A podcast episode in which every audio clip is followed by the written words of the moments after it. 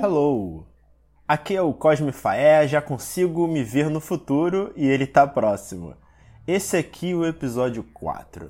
Na verdade mesmo, se contar com o piloto, temos 5 episódios gravados. Eu ainda tô contando com vocês pra gente divulgar o podcast no Instagram. Na real mesmo, compartilha lá no Insta o post deste episódio. Já ajuda a crescer o Instagram e ter mais ouvintes aqui no podcast. Por favor, coloca no teu story ou melhor ainda, marca quem você conhece nos comentários. Ajuda aí a alcançar mais pessoas, dá uma moral, joga lá no grupo dos amigos.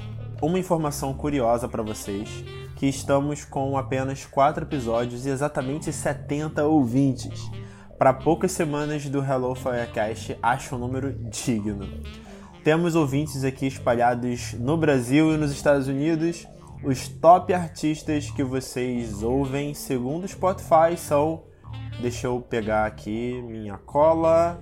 Então, os top artistas são Caetano Veloso, Gilberto Gil, Tim Maia, Marisa Monte e Ed Sheeran.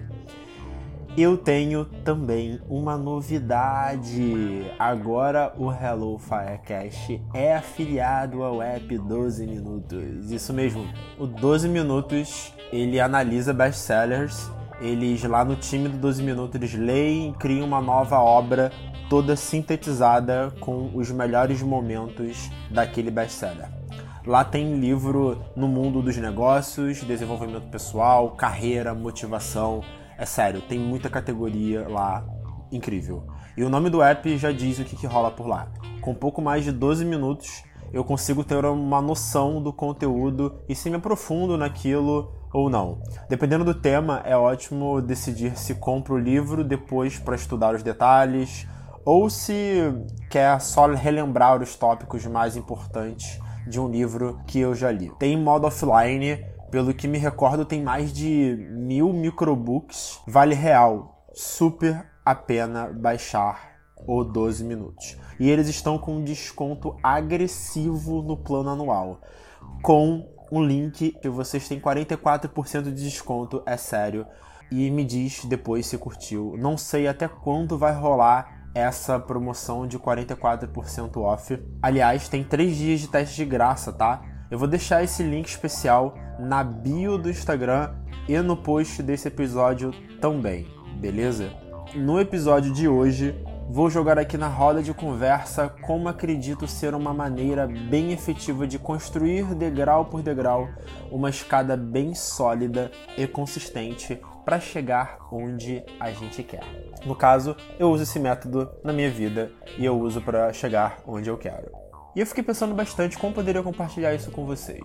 Meu primeiro gatilho para expor como que eu estudo e faço tanta coisa no ano começa com quais os objetivos mais difíceis e complexos a longo prazo que eu tenho na cachola. Se você não consegue pensar neles agora de forma clara da vida de vocês, porque não é fácil mesmo tomar essa pergunta na cara, tão longo prazo, tão importante assim, e fingir que não abalou o coração. Mas continua aqui comigo. Ano passado, rolou o meu curso de produtividade na Escola de Autoconhecimento Reverbere da uma amiga minha, Lorena Carneiro. Daqui em diante esse episódio vocês vão ver um pedaço de como eu estruturo alguns métodos para antecipar nosso propósito, objetivo, sonhos ou só ser produtivo mesmo. Quem tiver afim de uma versão atualizada para esse ano do curso de produtividade, pode responder nos comentários desse episódio lá no Instagram, beleza? Quero ouvir vocês tem umas ideias, métodos e muitos truques, usando muita tecnologia, claro, que vão colocar esse curso no nível que eu sempre quis. Na faculdade, eu esbarrei com uma sigla chamada OKR. É uma metodologia de gestão de um carinha na Google que criou, o John. O termo em inglês é Objectives and Key Results. Traduzindo é objetivos e resultados-chave. Adaptei isso para minha vida e de uma maneira em especial que gosta de organizar minha cabeça para remar em frente. Até porque já dizia o pai do filósofo Clóvis de Barros Filho, para trás nem para pegar impulso. E adaptando aqui, funciona de uma forma mais simples e menos corporativa que o OKR foi criado, né? Uma visão muito mais corp. Vamos lá. A gente pode aqui ter quantos objetivos quisermos, tá? Isso tem que ficar bem claro. Mas vamos trabalhar com o exemplo de um, beleza? Vocês sabem que eu gosto de um bom exemplo para ilustrar as coisas. Daí não fica aqui só na palestrinha com sigla e palavra bonita. Objetivo: comer peixe fresco em Santorini. A ideia aqui é ser algo bem difícil de alcançar. Difícil que eu digo é por existir ainda alguns degraus na vida para você alcançar. Mas lembrando que não rola ser algo bem impossível, que envolvam muitos, mas muitos fatores externos para viabilizar aquilo. Esse meu objetivo, comer peixe fresco em Santorini, envolve alguns aspectos sentimentais, óbvio, sobre conseguir investir tão bem meu dinheiro, tão bem meu tempo de vida ao longo dos próximos anos, que me fará ter uma vida muito tranquila, podendo até morar, é, passar um tempo em Santorini, que é muito caro inclusive, trabalhando muito menos, só em projetos de vida divertidos, sei lá, por assim dizer. Vamos agora pensar nos Key Results, nos resultados-chave. Eu gosto de, antes de ser tão pragmático fazendo o próximo passo, criar as minhas resoluções do ano. Sim, sim. Olha só. Eu faço um checklist no app Notion, que inclusive já indiquei ele num post aqui no Instagram falando dos cinco apps que eu mais uso, tá? Lá eu organizo muito o GPS da minha vida. Nesse checklist eu coloco tudo que eu quero fazer aquele ano e faço isso sem filtro algum sobre o meu objetivo maior, tá? Esquece o objetivo por, por enquanto, a gente já colocou o título do nosso objetivo, já até inclusive, sei lá, descreveu um pouco mais sobre por que, que a gente quer alcançar aquele objetivo, para eu ter uma noção é, sem viés do que eu realmente quero do fundo do meu coração, dos meus pensamentos. Porque se eu colocar esse objetivo ali na minha cara, provavelmente eu vou colocar, é, vou ficar muito enviesado, né, com ele na minha frente. E nesse checklist estão lá livros, cursos, projetos, o que eu gostaria de estudar, escrever, tudo que me vier em mente. Agora, eu priorizo e dentro do ano eu vou cortando tudo que é inviável no ano só de fazer. Bom, lembra do nosso objetivo maior? Coloca ele no topo dessa lista agora e lê ela de novo. Essa checklist está coerente com os resultados-chave como atividades que vão fazer vocês chegarem onde vocês querem? Agora, se vocês não querem fazer uma checklist focada apenas no objetivo maior, daí é contigo. Pode fazer uma estratégia de 80% de itens para o objetivo que você criou e 20% de coisas mais divertidas para equilibrar a vida. Os resultados-chave, que traduzi em checklist, que podem ser quantos resultados-chave vocês quiserem deve traduzir bem em degraus. Não rola sair num curto período de tempo, que aqui a gente está colocando em um ano, né? Resolvendo um objetivo gigante, um objetivo grande. Num exemplo bom de que você quer uma vida tranquilona em Santorini, por exemplo, daqui a um tempo, vamos lá. Talvez esse checklist com os resultados-chave deveria ser sobre peixe fresco em Santorini.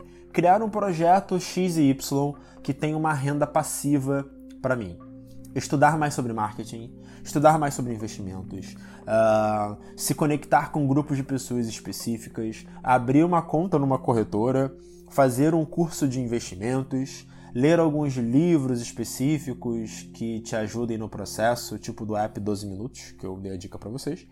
Percebe que a grandiosidade do teu objetivo dita como será de fato essa checklist? Um truque que eu faço é quebra esses itens em menores possíveis. Precisam ser degraus para você. Vai subir ao longo do tempo. Precisa ser viável dentro do período, sabe? Senão fico frustrado e acabo no final do ano não fazendo o que eu planejei. E o sentimento de que o objetivo maior fica cada vez mais distante, o que resulta em até abandonar e também a gente se sabotar. A minha checklist no começo do ano fica, quero confessar para vocês, até grande. Mas pelo que me recordo aqui, elas são bem quebradas. Alguns projetos já detalhados do que eu quero lançar, cursos que eu quero fazer, língua que quero aprender. O que está conectado diretamente com o objetivo maior são exclusivamente dois ou três itens no máximo. Por incrível que pareça. Pode até ser um pouco é, contraditório do que eu disse ali em cima. Por quê? Aí vocês me perguntam: ah, como que esse checklist tá com poucos itens do teu objetivo maior? Não é trapaça, Cosme? Mas isso aconteceu porque eu consegui sintetizar em atividades que geram muito valor. E não em quantidade, sabe? É aquela velha máxima: qualidade é melhor do que quantidade. E é sério, eu já aprendi e acho que vocês também que devemos focar em uma coisa por vez. O David Allen, o autor do livro Getting Things Done, ele cita o perfil Crazy Maker, posso traduzir como criador louco. O, você é uma pessoa mega criativa, mas não se concentra. Tudo costuma se desfazer entre os dedos e vive num futuro visionário com tantas ideias, mas nada acontece. Como tem interesse por muitos assuntos, eu crio esses métodos de foco e produtividade para antecipar meu futuro. E tudo fica razoavelmente dentro dos trilhos. Cara, o mundo é cheio de incertezas, a gente sabe disso. Não há média móvel ou equação exponencial que essa natureza vá respeitar. Mesmo tendo algum mínimo de planejamento, alguma coisa vai sair dos trilhos. Eu te pergunto, o quanto a gente quer potencializar isso não botando a cabeça no lugar? Bom, gostei demais mesmo de colocar, de falar um pouco de como eu organizo as coisas por aqui. Aliás, não esqueçam de comentar se quiserem que eu desenvolva mais sobre um curso de produtividade diferente. Daqueles que ajudam a gente a antecipar nossos objetivos e propósitos de vida, pensando mesmo em longo prazo, sabe? Mas que a gente faça atividades hoje que alcance esses objetivos e propósitos com mais intensidade de forma leve. E não para fritar a cabeça e o corpo até morrer, que eu acho que é isso que a gente não quer na real, com todas essas loucuras e tópicos sobre produtividade que a gente vê por aí na internet nesse momento. Vejo vocês no próximo episódio. Espero que vocês tenham gostado de como que eu organizo um pouco. Eu tenho esse método e tenho vários outros métodos que eu adapto para minha vida para conseguir colocar algumas coisas no lugar.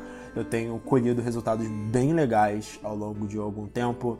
Obviamente, eu não cheguei no fim da minha vida e eu não consigo dizer para vocês que vai dar certo no final, mas como vocês podem ver, é um método pelo menos muito coerente que a gente consegue ter uma visão do que está dando certo, o que está dando errado, e se a gente está realmente vivendo e fazendo com que os nossos dias tenham um objetivo e um propósito maior de existir.